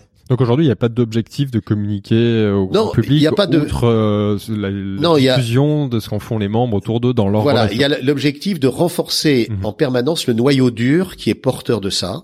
Euh, parce qu'il faut pas rêver, on est 3000 euh, sur les 3000, le, le noyau dur qui est capable de porter ça, il s'élargit chaque jour, c'est ça qui est Mhm. formidable. Mais c'est pas les 3000 bien sûr, c'est logique, ça fait partie aussi. Et, et comme tu disais, bah, les consommateurs ils évoluent. Tu disais que beaucoup des clients commencent à poser certaines questions au restaurant qu'ils posaient pas il y a quelques années. Voilà, voilà. Et donc plus la demande des consommateurs sera là, plus aussi les membres ils vont Complètement. ils vont en prendre. Alors, l'important, c'est que corrélativement au collège, euh, j'ai parce que pour nous, c'est un, pour moi, c'est un écosystème cet Mhm. ensemble. J'ai créé Manger Citoyen. D'accord. Manger Citoyen, c'est une association justement destinée à faire connaître au grand public cette philosophie-là. Donc manger citoyen, c'est dire le, le pouvoir du citoyen est dans l'assiette aujourd'hui, Mhm. beaucoup plus que dans les urnes. Quand tu mets un truc dans l'urne, tu sais pas où ça va et ce que ça fait. Maintenant, quand tu manges chaque jour, Oui, Ça, Tu as- ça une- impacte sur un une fois tous les, écosystème. tous les 4 et 5 ans, bah, la, la consommation de la nourriture, c'est tous les Trois- jours, trois, fois, fois par jour. par jour même. même. Nous avons interviewé euh, Claude Gruffat que vous, que tu dois connaître et lui, c'est un épisode passionnant que je, on invite à chaque fois tout le monde à écouter et, et, et il nous parle de ça et, et c'est vrai que je suis 100% convaincu euh, et, et on parle même euh, moi j'ai fait toujours référence à mon à mon à ma vie privée euh, je consomme je consomme bio depuis six ans et pour moi c'était la seule dimension à laquelle j'ai fait attention et depuis quelques années je me suis rendu compte qu'il y a une dimension sociale bien, bien il y a une dimension envi- environnementale, une dimension nutritionnelle. Il y a différents types d'engagement et, et c'est par la consommation qu'on va pouvoir changer les choses. Et par la consommation de bouffe. Des bouffes, bien il sûr. un truc. Non mais attends, il y a, y a pas plus fédérateur que ça. Non. Et il n'y a pas plus euh, implication sociétale à tous les niveaux que ça. Euh, Donnez-moi un autre domaine. Non, ça, on est complètement d'accord. Et alors, le, le point le plus for- fort, c'est que euh, le problème, c'est la mobilisation des gens et les changements de comportement. Mhm. Par définition, la- le changement de comportement, c'est ce qu'il y a de plus difficile au monde. Le plus dit, on le voit même encore aujourd'hui. Il faut d'abord changer ta représentation, mais c'est pas suffisant. Quand tu as changé ta représentation, il faut changer le comportement qui va avec. Bien sûr. C'est pas suffisant non plus. Donc, euh, comme tu manges à minima une fois par jour, à minima, sinon deux à trois fois par jour dans nos pays, euh, bah, tu peux être concerné trois fois par jour. Quand tu me parles du climat, tu dis ah bah oui c'est terrible ce qui est en train d'arriver, etc. Mais t'es habité par le climat tous les jours? Mm. Non. Si, on revient sur cette notion de label et d'appellation dont on parlait tout à l'heure, on a bien compris que le, le collège n'était pas un label, une appellation. Est-ce que tu penses pas quand même, même si on commence à comprendre ta position, que ça doit être rendu plus lisible et plus compréhensible par le consommateur? Parce que là, tout ce que tu nous dis, moi perso, je l'ai découvert. Je, je, vois des macarons euh, aujourd'hui chez des producteurs, chez des chefs, euh, collège culinaire de France, mais je le comprends pas. Je n'avais pas compris tout ça. Donc, est-ce que tu penses pas quand même qu'il y a des actions à faire pour éduquer oui, davantage tu as, tu as raison. Maintenant, euh, comme je dis souvent, on n'a rien à vendre. En revanche, il faut qu'on soit acheté. Différent. Je vais jusqu'au bout de la logique. Toi, consommateur, toi, euh, citoyen, si tu veux aller vers des choses, là, il faut que tu te prennes en main et que tu aies essayé de comprendre. Voilà, c'est ça. C'est-à-dire, moi, j'ai rien à te vendre. Si je suis là en essayant de dire, regarde, je vais faire comprendre aux gens que, bien sûr qu'il faut le faire, mais dans ce brouhaha de communication et de technique qui, en, qui englobe tout le monde et qui, qui, qui, je veux dire, qui est, qui a quelque part, qui, qui fait que tu ne peux plus penser, tu sais plus quoi penser. Mhm. Si tu fais une démarche par toi-même, alors s'il y a une communication à faire pour nous au niveau du grand public, c'est posez-vous des questions et posez des questions. Oui. Voilà. Mais qui est quand même une forme de communication, Oui, parce que oui, je suis oui. d'accord, faut pas participer à un Mais plutôt roi. que de dire regardez ce qu'on fait et puis on vous met tout ce qu'on fait. Tu sais, je vais te dire un truc. Vous devez le savoir en, en, en spécialisé à la communication. Même les newsletters que l'on fait, même en interne, on s'aperçoit et pourtant les gens sont impliqués. On s'aperçoit que peu sont lus. Bien sûr, mais ça, tu, tu prêches des convaincus. Tu connais par cœur. Mais tu as certainement une façon, et vous avez un contenu qui est très riche, il y a, il y a, il y a des, des- il y a beaucoup de choses à dire, et je, ça, ça, faudrait trouver des, fa- des façons plus immersives de, de les mettre Oui, en bien sûr, avant, mais bien pour sûr, que les mais bien sûr. consommateurs le comprennent et se disent, tiens, c'est un repère, je vais aller dans un établissement Absolument, qui, qui met en place ces mesures. Absolument. Mais ça, ça fait partie, ça fait partie, ça fait dix ans, ça fait partie de la logique stratégique sur laquelle on travaille sur les, sinon dix ans à Sur les venir, au moins, au moins on les cinq ans à on venir. va y revenir, On va alors, mais ça me, ça me rassure. Euh, Est-ce qu'il y a des d'autres actions? Donc on a bien compris, mais je pensais à dans la sphère politique. Est-ce qu'aujourd'hui c'est c'est un sujet sur lequel vous intervenez pour représenter la, la gastronomie, ces chefs on, on, a, on a vu beaucoup de choses pendant la, évidemment pendant la- pendant le Covid. On a vu des des, des chefs qui s'organisaient comme ils pouvaient. On en a parlé tout à l'heure de Stéphane Gégaud. On peut aussi parler de Stéphane Manigold qui ont essayé de faire valoir leur combat, soit contre l'autre assureur, soit de demander au ministre de, de, de, de déclarer l'état d'urgence. Est-ce qu'aujourd'hui, vous avez un rôle pour représenter ces restaurateurs, pour les aider à parler d'une même voix? Parce qu'on a vu qu'ils avaient du mal à parler d'une même voix ou pas du tout? Non. Euh, pas, c'est, c'est pas une volonté, ça nous est souvent demandé. Mmh. On a des individualités fortes comme celle de Stéphane, etc., qui font un certain nombre de choses, et, et tant mieux. Et on le fait savoir à l'intérieur du collège, et, et c'est, c'est très bien. Mais euh, toujours a- a- avec l'expérience que nous avons, essayer, et ça c'est pour moi un doux rêve, de dire euh, euh, tous unis, tous unis, tous unis. Euh, les unions aujourd'hui euh, qui sont déclamatoires indignatoires, si je puis dire, sur ce néologisme, euh, elles sont en général, parce que c'est l'ambiance euh, médiatique, etc., des unions circonstancielles sur des intérêts communs à un moment donné. C'est différent de ce que nous, on cherche à faire. On cherche à faire des unions sur du sens. Ça n'a rien à voir. Hmm. C'est complémentaire, on va dire. C'est complémentaire. Mais même à l'intérieur des gens dont vous venez de parler, si vous saviez les guerres d'ego et, Oui. de, de critiques qu'il y a à l'intérieur même des mouvements qui sont en train de se passer aujourd'hui, c'est ça qui est, qui est terrible. Il s'agit pas de se lamenter de ça. C'est la nature humaine. Point. Mais est-ce que le collège pourrait pas permettre d'unifier ce discours-là ou Mais c'est pas, dans ses façon- objectifs si, tu as raison, Hmm.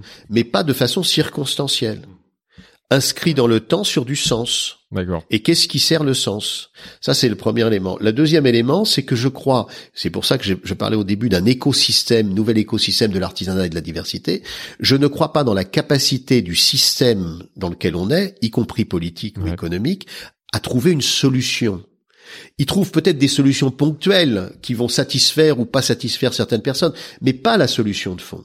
La solution de fond, elle est là, au, au cœur, c'est-à-dire qu'est-ce qui va se passer si véritablement on ne trouve pas, on ne fait pas émerger une solution de fond, on va tous dans le mur, c'est évident. Mhm. Et toi, du coup, en tant que délégué général du collège, t'as pas d'interaction avec les politiques pour changer le paradigme, changer le monde. C'est le système. Non, non, j'ai aucune, j'ai aucune prétention ni interaction à, à pouvoir changer le système. Je changerai pas le système, ni moi, d'ailleurs, ni, ni les autres. Mhm. On le voit bien. Là, par exemple, il y a une détresse totale au niveau des restaurants, Bien etc. sûr. Il y a beaucoup d'actions qui ont été menées, mais euh, voilà, le- le- les décisions gouvernementales, elles sont ce qu'elles sont. Et c'est pas parce que c'est ce gouvernement-là. Je l'ai vu aussi à, à Bruxelles. Je l'ai vu. Donc, c'est les systèmes dans lesquels on est. C'est les systèmes. Et euh, tu les changeras pas. En revanche, mais c'est pas pour ça qu'il faut pas agir, faut pas faire des actions comme celle, faut faire ce que fait Jego, faut faire ce que font certaines choses.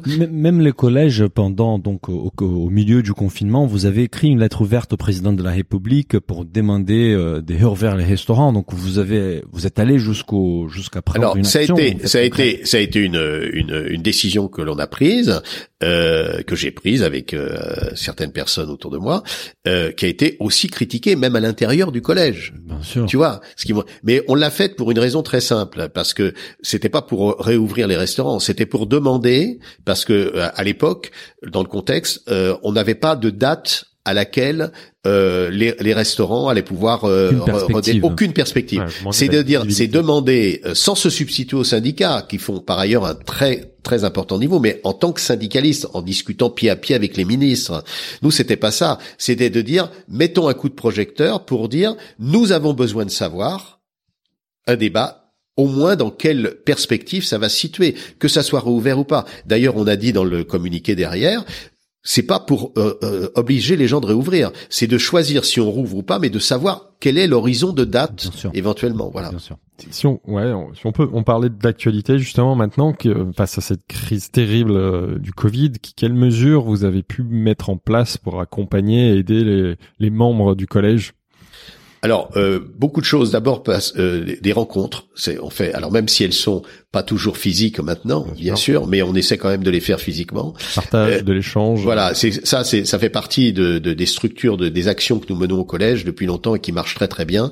Des journées d'échange nationales, ça se fait dans un restaurant à chaque fois, euh, une fois par mois, où vous avez un restaurant qui accueille euh, 15 15 producteurs, 15 restaurateurs. Ouais. Et, et là, ces, ces échanges sont d'une grande, grande richesse et les gens même nous disent, rien que ça, ça pour nous, c'est vraiment très important Ouais. parce qu'ils s'aperçoivent que l'autre a aussi des, les mêmes problèmes, etc. Ils partagent parfois des bonnes pratiques Par- ou des bonnes idées. exactement. Donc on a on a mis euh, en place d'ailleurs à l'issue de tout ça et depuis des années ce qu'on appelle les carnets d'inspiration. C'est-à-dire on, on compile les, les expériences qui sont faites des uns et des autres et où tu peux venir puiser dans ces Et expériences. c'est Bon. diffusé à tous les membres. euh, Absolument. c'est Donc, tu accessible vas, à tous les tu vas autres. à un carnet d'inspiration. Et euh, euh, la même chose en région, de plus en plus, en fonction de nos ressources humaines et, et financières, on fait des journées d'échange régionales. Ces journées d'échange régionales, c'est le même type, mais c'est dans une région donnée. Et donc ça, ça marche très très bien. Et on l'a démultiplié avec ce qu'on appelle des dîners complices. Donc les dîners complices, ce sont des producteurs qui viennent dans les cuisines des restaurateurs et qui, pendant un dîner, font le restaurant ensemble. Voilà, ça des, des gens du collège. Et euh, un élément dernier dernier point, mais il y en a plein d'autres, mais je sais pas pour te donner des éléments concrets, les marchés complices. Et les marchés complices, c'est quelque chose d'extraordinaire, c'est-à-dire qu'on on crée des marchés de nos producteurs dans une région. Et on a ensuite un pôle euh, avec des chefs, des chefs de la région, du collège. On a un pôle eau, un pôle cuit, un pôle cru. Et donc, une façon de cuisiner à la vapeur, en cuit ou en cru. Le, le consommateur vient au marché, fait ses provisions, et il va acheter euh, des, des légumes, il va acheter de la viande, il va acheter tout ça, et il va voir le, les- le chef et il dit qu'est-ce que vous me faites avec ça Mhm. Et là, il lui dit bah voilà, on peut faire un truc à vapeur, un machin, etc. Soit tu prends la recette et tu vas la faire chez toi, soit tu, il peut te la faire sur place. Et ils viennent et ils se mettent à table et ils, déjeunent euh, sur le marché. Donc ça, c'est un stand sur des marchés où on a un on crée des marchés de toutes pièces, des marchés de Ah toutes pièces. Non, on crée des marchés Ah de non, toutes pièces Hum, qui sont uniquement des marchés collège clients de France. D'accord. On appelle les marchés complis. Alors on les fait dans plein de lieux. On l'a fait au château d'Amboise par exemple. On l'a fait, euh, on l'a fait à, euh, voilà donc euh, et ça ça fonctionne très très bien. D'accord. Avant l'enregistrement, on évoquait aussi la rencontre annuelle de, de- du Collège culinaire des France. Bon, cette année, je sais pas si elle a eu lieu, je pense pas. Euh, c'est la rencontre avant. annuelle qui se faisait au mois de septembre. Elle là, elle est reportée théoriquement au 30 novembre. de Donc, cette année. De cette année. Donc on est en train de travailler sur les différents scénarios, Mhm. euh, soit euh, mi-présentiel, mi-virtuel, euh, soit totalement virtuel avec les régions de France. On travaille sur plusieurs scénarios actuellement. Parce que normalement, en période hors crise sanitaire, c'est une rencontre. Tu me disais, vous avez réuni la dernière fois 1200 membres du collège au sein du Ground Control, Ouais. suivi d'un marché producteur. Voilà. Est-ce que tu peux nous raconter, parce qu'on a déjà entendu par des par des amis qui, qui qui ont assisté à cet événement, est-ce que tu peux nous raconter comment ça se passe en fait pour les auditeurs qui qui connaissent pas? Bah ça se passe euh, comme une grande convention, euh, si tu veux, entre euh, gens de métier. Là, c'est pas ouvert au grand public. Hein. On envisage peut-être à certains un certain moment de l'ouvrir justement euh, au grand public, en tout cas au niveau du marché. Et c'est vraiment une rencontre euh, très incarnée euh, où euh, bah, on fait part à tous ceux qui sont présents et puis c'est diffusé aussi par les réseaux sociaux en même temps hein, à ceux qui n'ont pas pu venir. On leur fait part de l'avancée du collège, de l'avancée des valeurs, comment elles sont incarnées. Il y a des interviews, mais surtout on met en avant ceux qui font. Bien sûr. Ça, c'est la caractéristique du collège. C'est-à-dire, c'est pas euh, les chefs qui parlent, c'est pas Christian Rogoubi euh, qui parle. On, est là avec euh, la secrétaire générale, à Célia Tunk, a parlé aussi, bien sûr, mais c'est plus pour faire des liens, euh, pour faire comprendre la mécanique de tout ça. Mais c'est d'abord ceux qui font. Et là, il y a des, à la fois des témoignages euh, qui sont à la fois très émouvants sur un plan humain et en même temps très constructifs et porteurs de valeur. Donc ça, c'est la partie euh, grande session. Et puis ensuite, à midi 13 heures, euh, il y a le grand marché qui est installé où chaque producteur euh, parle avec ses restaurateurs euh, et inversement euh, découvre certains Et ça permet de créer des liens, des, des c'est relations c'est qui formidable. s'installent. Ah oui, oui, oui, oui, oui, voilà. C'est c'est très riche, très très riche, vraiment. Donc ça, ouais. Donc ça, cette année, a priori, euh, ça, ça prendra certainement une autre forme vu le contexte. Voilà, on est en train Ouais. d'essayer de s'adapter le mieux possible à la, à la conjoncture. Il y a une autre une autre action du collège qui nous a attiré l'attention, c'est justement l'accompagnement des jeunes via les écoles hôtelières. Est-ce que tu peux nous parler un peu plus de, ces- de cet accompagnement, en quoi ça consiste? Bah, ça nous paraît être important parce que tout commence bien évidemment euh, non seulement euh, à l'école professionnelle pour les professionnels, mais si on va plus loin, à l'école tout court. Comme dit Michel Guérard, euh, qui est resté très référent par rapport à ça, euh, il faudrait apprendre à, à- à manger comme on apprend à lire. Oui, c'est Mais, vrai. mais, mais il, a vrai. tellement, il a tellement raison. Euh, euh, bon, euh, cuisiner, à manger même. Mm, mm. Ouais. Donc euh, euh, oui, les écoles, on a fait tout un toute une, une logique de développement des écoles. On va voir les écoles les, qui, qui le souhaitent, les écoles professionnelles, et euh, on, le- on leur demande de, de signer une charte avec nous d'engagement. Euh, on sensibilise les pendant une journée les, les élèves qui sont là, une charte d'engagement notamment sur la saisonnalité. Mais on va aller plus loin, et ça va rejoindre la question que tu as posée tout à l'heure sur euh, les hommes, les femmes, etc. On va aller aussi sur une charte d'engagement sur les comportements et les savoir-être. C'est-à-dire mon, mon objectif, c'est de mettre le savoir-être au même niveau que le savoir-faire. Mhm. C'est-à-dire en gros, euh, t'es pas, t'es, tu seras pas euh, un, un vrai euh, homme ou femme de métier si t'as pas le même niveau d'excellence Ouais, entre le comportement. Et on sait qu'il y a du boulot dans les brigades euh, sur ce sujet. Ce qui est normal, Ouais. mais c'est bon, euh, c'est c'est c'est c'est le reflet aussi de la société, donc euh, Comme partout. comme partout. Euh, Sur, revient sur le sur le contexte euh, et que enfin le contexte de la crise sanitaire, toi qui es évidemment très connecté avec tous ces restaurateurs, comment tu vois leur situation aujourd'hui? Parce qu'on entend tout. euh, Est-ce que je me doute que tu t'inquiètes pour eux comme- Comment tu... Bah, on est, on est bien sûr très inquiet et, et, euh, euh, très préoccupé parce qu'on est dans une situation. Alors déjà euh, euh, sur un plan, euh, euh, sur un plan du, du fonctionnement d'une organisation, ça, ça paraît évident de comprendre que bien évidemment à partir du moment où tu ne peux plus à la fois en termes d'espace remplir ton restaurant, c'est déjà difficile en temps normal, et tu ne peux plus en plus en termes de temps avoir des plages horaires. euh, donc euh, tu vois très vite des logiques économiques où tu te retrouves en, en perte. Mhm. Donc tu te demandes même s'il faut que tu restes ouvert. C'est ça pose ça pose évidemment des questions. Ensuite, il y a énormément de mesures qui ont été euh, données par le gouvernement, mais en même temps, bon, c'est très bien, mais c'est être sous oxygène, quoi. C'est tu- c'est c'est le coma artificiel quelque part. Le chômage partiel, Donc c'est euh, une, c'est une bien sûr. vraie, vraie préoccupation. S'ajoute à ça l'autre fait que personne ne sait comment on va sortir de cet univers-là. Est-ce Oui, qu'on va y quand, rester ou est-ce euh, qu'on va y sortir? Nous n'avons toujours pas des perspectives par rapport à la suite. Et- en fait. et- Personne sait. Et hein, personne Mm, sait. mm, mm. Et, et c'est pas, c'est pas stigmatiser quiconque. On ne sait pas. Non, le, le- nous, Donc gouvernants, moi, je préfère même qu'ils nous disent on sait pas plutôt qu'on sait et puis après ils fassent des choses. Voilà. Bien sûr. Donc euh, ça, c'est cette réalité. Donc on est face à cette réalité. En premier lieu, cette activité. Enfin, il y en a aussi d'autres. Hein, euh, les théâtres, les trucs, Tous, euh, des sûr. gens qui sont en bon. Donc euh, et c'est là où je, il faut avant tout parler de coopération parce qu'on peut, enfin pour moi, euh, on peut revendiquer plein de choses. euh, bien sûr, on peut en avoir encore un peu plus ou pour être aidé, mais ça changera pas le fond du problème. Mhm. Euh, nous avons vu avec les couvre-feux, bah, les chefs qui continuent, continuent à essayer de se réinventer avec des nouveaux formats, des nouvelles, de nouveaux horaires d'ouverture. Euh, toi, tu es proche des restaurateurs. Est-ce que tu as déjà des retours par rapport à ces premiers jours des couvre-feux? Est-ce que les soirs, ils arrivent quand même à s'en sortir avec des nouveaux horaires ou ça reste très difficile C'est très difficile et c'est difficile euh, de, de dire euh, faut qu'on y a qu'à. Je veux dire bon, mais en, néanmoins, on constate plusieurs choses. D'abord, si, sur le fond, sur le fond, c'est assez intéressant. On constate euh, des gens qui sont euh, dans la revendication, dans l'indignation exclusivement.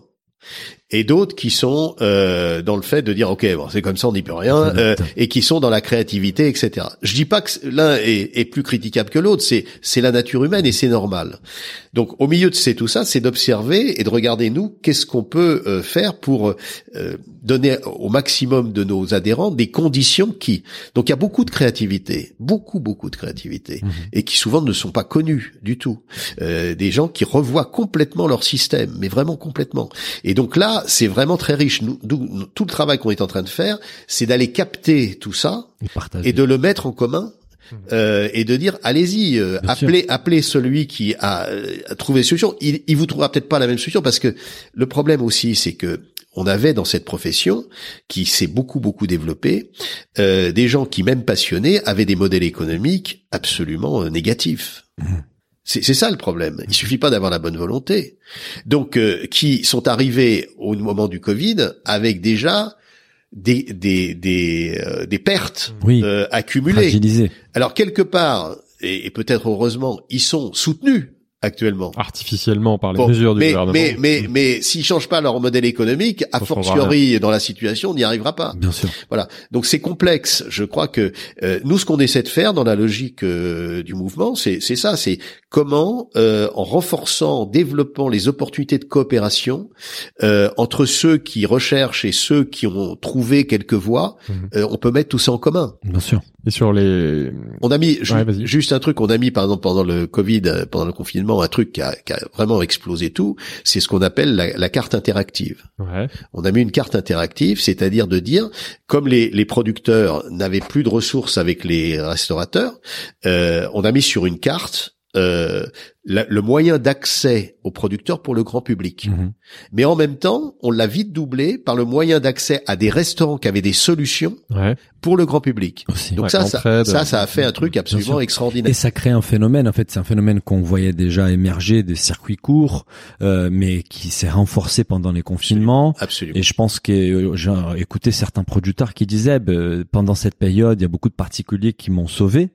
Donc demain, quand la restauration reprendra, je vais pas vouloir vouloir lâcher ces eh ben consommateurs-là. Eh ben Donc je vais garder des liens avec eux et leur business va évoluer vers quelque chose qui est un peu différent, un, mélange entre particuliers et professionnels. Mais exactement, exactement. Tu as tout à fait raison.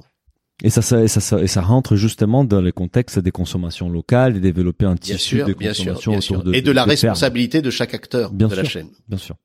Euh, on, nous allons passer aux enjeux par la suite. On peut parler de la suite et de l'avenir. Vas-y. Bah, nous avons donc cette rubrique euh, traditionnelle dans nos podcasts qui sont les enjeux par la suite. Donc, d'abord, quels sont les challenges, euh, à ton avis, pour les collèges culinaires des France pour les années à venir, disons les dix années à venir?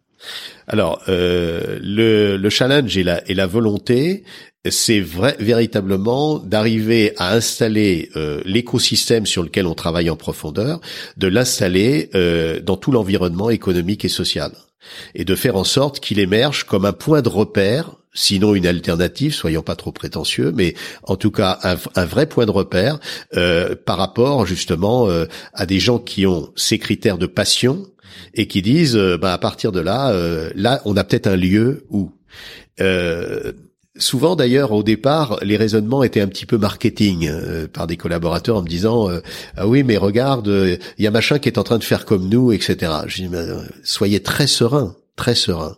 D'abord parce que dans la notion de temporalité on a le temps. J'avais travaillé beaucoup au moment de la crise par avec les les SAMU. J'avais accompagné les SAMU où il y avait une guerre entre les SAMU et euh, les blancs, ce qu'on appelait, et les rouges, les pompiers. Et, et en fait, euh, les SAMU euh, avaient un problème, c'est que quand vous vous êtes pas bien, euh, vous êtes sur la voie publique, vous appelez les pompiers. En, en gros, en France, c'est entre 6 et 8 minutes où ils viennent vous chercher. Le SAMU il vous pose des questions.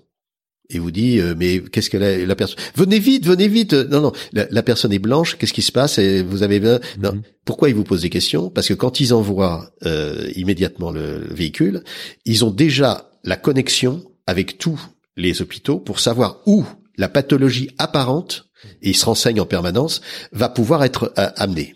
Bon.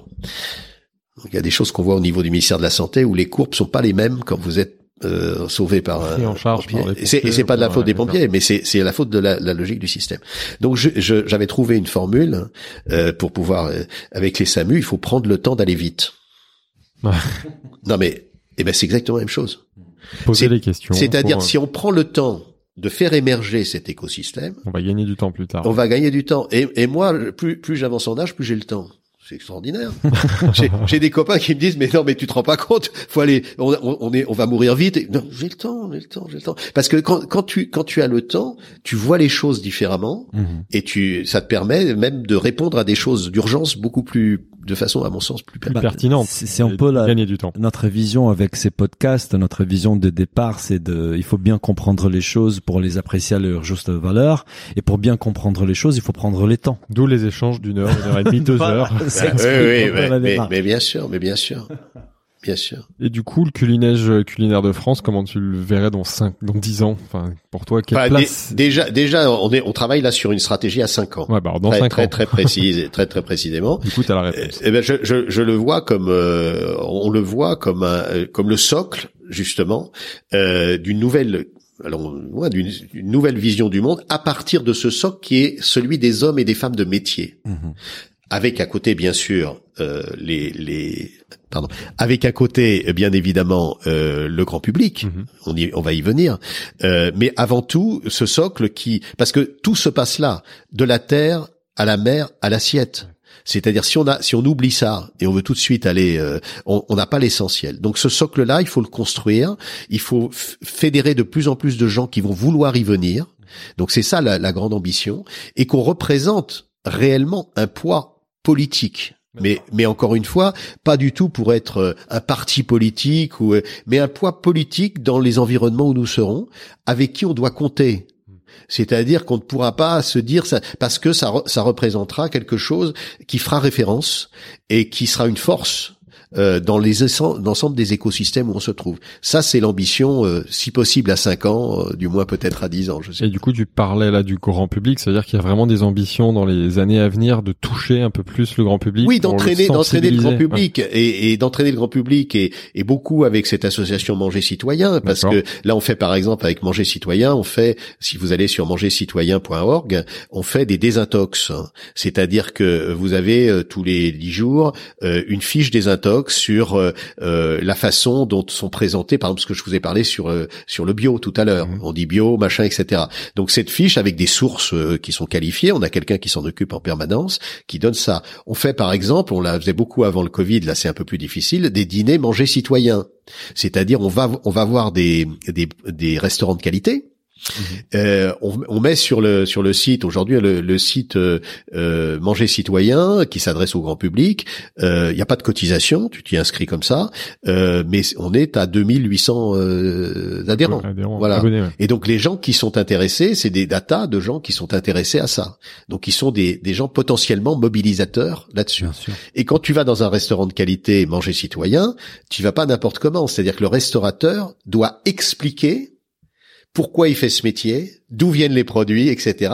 Et donc on est, c'est des dîners qu'on fait de 10 à 15 personnes en gros, mais qui sont, qui deviennent des moments de convivialité extraordinaires dans le restaurant. Et le lien entre le collège et manger citoyen, au-delà de ta personne, c'est c'est c'est vraiment le, le, le bras communication du collège ou pas du tout? Non, c'est Euh, si vous voulez, à partir à, à partir du si tu veux à partir du collège, il y a l'ensemble de cet écosystème. Donc euh, euh, les liens bien sûr, ils sont ils sont étroits, c'est pas c'est pas des choses à côté, Mhm. tout ça part de la même philosophie. c'est la même vision. Voilà, et, et euh, aussi bien au, au sein du, du, co- du Collège culinaire de France, euh, on a des liens très étroits. Et puis le deuxième lien, là c'est sur le plan de la, des consommateurs, le deuxième lien par rapport à l'univers professionnel ou, ou métier, c'est la fondation. Mhm. La Fondation pour la gastronomie humaniste euh, que j'ai créée en, euh, en l'année dernière, qui est adossée à l'Institut de France, c'est-à-dire aux, aux académies, Mhm. et qui elle travaille sur le sociétal. D'accord. Hein. Donc on a le sociétal d'un côté on a l'univers B2B au cœur, qui est le socle, et on a les consommateurs de l'autre. Donc on a l'ensemble de l'écosystème. Voilà. Je voulais revenir sur un point, parce qu'on parlait d'avenir, il y a une phrase que, qui m'a plu dans une de tes interviews, euh, sur l'évolution du rôle des producteurs, où je lisais que tu disais qu'après les, les, chefs, les producteurs seront les stars de demain. Euh, tu peux nous en dire plus parce que c'est quelque chose qu'on aime beaucoup cette vision-là. Mais oui, parce que parce que en fait, euh, euh les la médiatisation des chefs, des émissions comme Top Chef ont apporté. Alors, elles ont, il y a des points positifs, des points négatifs. Ont apporté beaucoup euh, c'est-à-dire avant, euh, tu veux être cuisinier, ah bon, euh, t'es, pas bien euh, dans, une famille, c'était terrible, quoi. Je veux dire, c'était le, bon. Aujourd'hui, ça devient quelque chose très valorisant, de valorisant et c'est important. Donc ça, c'est tout l'aspect positif et, et, ça diffuse au niveau de l'ensemble du grand public justement un certain nombre de choses. Le, le revers de ça, c'est évidemment certaines choses. Où je donne un exemple, je citerai pas le nom, un, un, comment dire, un candidat de Top Chef qui est arrivé en tête, qui appelle un de nos producteurs euh, et qui lui dit voilà je suis machin tu me connais alors le gars oui oui oui oui euh, il avait entendu parler de lui euh, bon bah alors voilà tu vas me dire combien tu me fais là sur tes euh, sur tes produits et le producteur me dit j'ai raccroché tout de suite premier contact combien tu me fais je suis je suis un peu le melon. Hein. Voilà, c'est non mais c'est l'histoire des chefs d'avant. Donc c'est pour ça que euh, il est il est important de faire de faire monter des chefs effectivement au même niveau des comment dire des producteurs au même niveau parce qu'il y a il y a pas de hiérarchie de valeur. Il y a des métiers et il y a la noblesse de ces métiers. Bien sûr. Voilà. Donc ça c'est un vrai c'est un vrai combat effectivement qu'on a. Et ça reste ça reste des métiers qui sont souvent cachés en fait. Euh, bien sûr. Les gens pas tendance à les mettre en lumière, à les mettre en valeur. Bien sûr. Et il nous faut une émission euh, top artisan. Faut faire ça. Nous avons nous avons un, un, copain qui qui nous a posé une question sur sur Instagram, euh, Benoît Gonçalves, euh, Goncalves, que, tu connais, ouais. que tu connais. Euh, il demande à quand un memento type compass du producteur, un annuaire de, des producteurs? Est-ce que c'est des, des projets à... Alors on l'a à l'intérieur mais là aussi, par exemple, ça nous a été demandé énormément. Mais ça nous a été demandé souvent avec des intentionnalités euh, qui, qui, qui, peuvent être des perversions. C'est-à-dire que vous savez ce que sont les datas. Mhm. Effectivement, on a 1000 producteurs. Il y a énormément euh, de business qui sont très intéressés pour avoir ces 1000 producteurs. Donc on a choisi de pas les mettre euh, accès au grand mhm. public. En revanche, ils sont accessibles à tous les membres qui sont au sein du collège évidemment. Mais je comprends ce que dit Benoît. Euh, mais Benoît, il y, a, aucun problème. De toute façon, il va, il va rentrer au collège. Il est, il est déjà très, euh, il est, il est, chez, il est dans manger citoyen, Benoît. donc, euh, bah, on le salue, on le salue. C'est la question que beaucoup de consommateurs qui nous écoutent, ils se disent, bah, la, les listings, on va dire, les, les, producteurs qui sont adhérents au collège culinaire des France, ce sont des producteurs des qualités. Moi, en tant que consommateur, j'aimerais bien avoir accès à leurs produits. Comment je fais pour les découvrir alors, en fait? Alors, formidable. Bah, là, par exemple ils rentrent dans Manger Citoyen, ils, ils, ont, ils peuvent avoir accès sans, sans problème, dans le sens où toujours pareil, ça demande une démarche. Mmh. Si c'est simplement pour te dire, euh, je vais avoir l'accès au produit, non. Euh, comment tu vas avoir accès au producteur? C'est pourquoi faire, c'est parce que tu es passionné par le truc, etc. À partir de ce moment, si tu as ce, ce préalable initiatique, bah bien sûr. Bien sûr. Il faut avoir l'envie d'aller un peu plus loin. Ah oui, bah, c'est pas de, cliquer sur un site e-commerce. Il faut qu'on adhère à manger citoyen alors. euh, nous arrivons à la fin du podcast et nous avons quelques questions rituelles pour terminer. Euh, la première, et ça c'est vraiment dans les cadres de ton expérience au sein du Collège culinaire des France, quel était à ton avis, les plus gros échecs ou apprentissages euh, et ta plus grande fierté réussite depuis que tu as rejoint le collège? Euh, d'échecs. C'est difficile pour moi. C'est difficile pour moi de parler d'échec parce que de, je suis très ancré dans une philosophie qui a jamais d'échec. Que euh, euh je, tu perds jamais. Euh, euh voilà, voilà, où t'apprends, euh, comme disait Mandela. Donc, mmh, si tu veux, voilà, où tu gagnes, où t'apprends. Donc, la notion d'échec, je, je, je l'ai, je l'ai pas du tout. ou en tout cas, s'il y a des difficultés, c'est toujours des, des, des, façons de rebondir. Bon, la grande fierté, la grande fierté, elle est pas due qu'à moi, elle est due à tous les gens qui sont avec moi avec euh, la secrétaire générale qui s'investit beaucoup, avec des chefs comme Alain Ducasse, etc., qui sont depuis le début très investis euh, sur tout ça. Bah, c'est justement que cette conviction commune fasse que on s'aperçoit que ça entraîne réellement de plus en plus de gens. Mmh. C'est-à-dire, t'as du résultat, euh, t'as du résultat humain. avec des gens qui on, on euh, par-delà les euh, quelques impostures euh, des uns et des autres, tu décantes assez vite et tu vas trouver euh, vraiment au cœur de gens qui ont une vraie honnêteté, une vraie passion, euh, qui peuvent se tromper, on se trompe tous, etc. Mais à partir de ce moment-là, euh, c'est vraiment très très gratifiant, quoi. Et tu, tu, tu as dit quelque chose, on partage à 100%, c'est qu'on n'y a pas d'échec, euh, on apprend. Mais justement, quel est pour toi donc les plus grands apprentissages depuis les débuts? Est-ce qu'il y a des choses que tu voyais différemment avant de rejoindre les collèges? Aujourd'hui, tu vois avec une autre. euh, Alors, euh, d'abord, euh, la- la- les apprentissages réellement, réellement, c'est pas une formule. Euh, euh, moi, c'est tous les jours. Je, je vais même te dire un truc. euh, ça, c'est un truc personnel. Tous les soirs, en me couchant, je fais une liste de ce que j'ai appris. Mais c'est, Ah ouais? mais, mais c'est, mais c'est absolument extraordinaire parce qu'on Ouais, on réfléchit pas. astuce. Euh, tu vois, tu, tu, tu fais la liste. Tu, ouais. tu, tu fais la liste de ce que tu as appris, mais tu tu tu t'aperçois de trucs, tu dis mais oui, mais on ensemble, voilà. Donc ça c'est le c'est le première chose. Euh, la deuxième chose, je, je me souviens plus de ce que tu me disais. Bah, c'était justement par rapport à l'apprentissage. Quel était l'apprentissage le plus important? Mais tu dis que tu apprends tous les jours. en oui, fait, en ce qui donc, en ce qui me concerne, mais euh, euh, ce que- en fait, si tu veux, euh, ah oui, c'est ça, je voulais dire, c'est la- la- l'apprentissage aussi étonnant, c'est que euh, à partir de convictions qui, qui restent les mêmes, mais au fur et à mesure justement de cette confrontation avec des gens qui te rejoignent, etc., tu arrives à la rendre de plus en plus dense et de plus en plus opérationnelle. C'est surtout ça. Mhm. C'est surtout ça. Le concept, c'est bien, encore une fois, mais quand il se confronte à de la réalisation et l'incarnation des réalisations.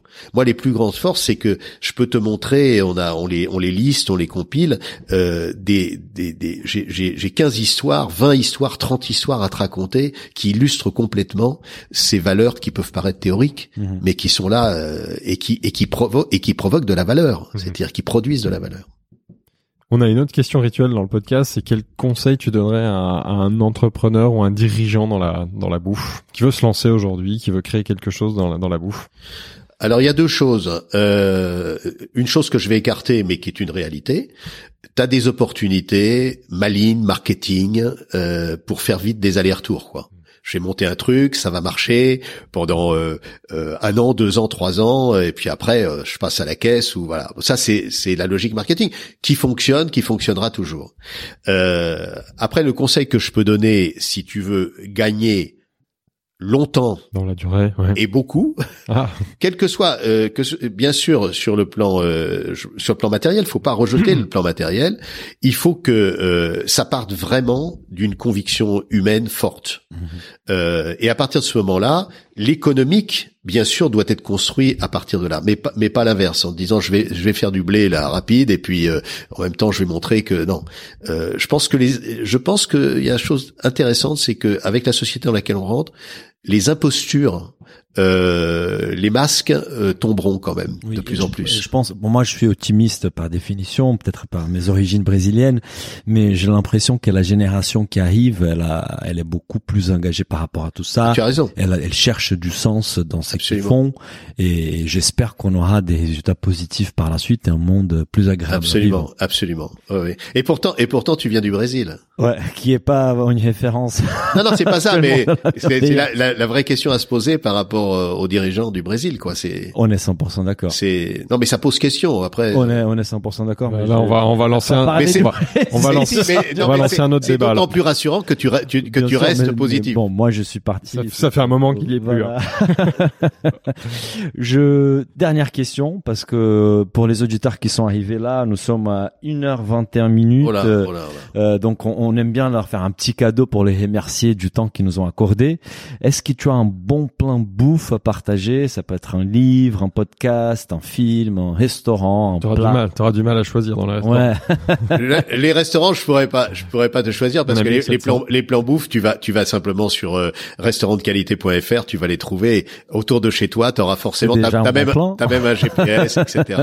Non, euh, bah quelque alors, chose qui t'a marqué récemment bah, je vais dire ce qui m'a marqué, mais ça va être très égocentré. mais qui lisent manger est un acte Oui, citoyen. c'est vrai. C'est, Voilà. euh, Et, et je pense qu'il y a des, il y a des, il y a des choses à trouver dedans, réellement, réellement. Donc Voilà. ton livre que tu as coécrit avec Alain Ducasse. Voilà. Super. Bah, merci beaucoup, Christian. Merci beaucoup. Il y a une Christian. dernière chose que Ah, je bah, dirais, il y a une- peut-être que je vous dirais, euh, qui c'est simplement une phrase qui est, qui est toujours euh, au fond de moi et qui a été euh, dite par euh, Claude Lévi-Strauss, cet anthropologue euh, qui est mort à 101 ans, euh, mais qui était brillantissime. Et il a, il a dit à propos de la nourriture, il faut pas simplement que ça soit bon à manger, il faut que ça soit bon à penser. Très Voilà. bonne. euh, Et je trouve que c'est une très belle C'est définition. très bien définir comme ça. Une très belle fin. Bah, merci beaucoup, Christian. À très bientôt. Merci à vous. Merci. Si le podcast vous a plu, n'hésitez pas à le noter 5 étoiles sur votre appli et surtout partagez notre podcast autour de vous. Nous vous invitons également à vous inscrire à notre newsletter pour essayer voir les prochains épisodes. Pour cela, rendez-vous sur le site businessofbooth.com. À, À très bientôt.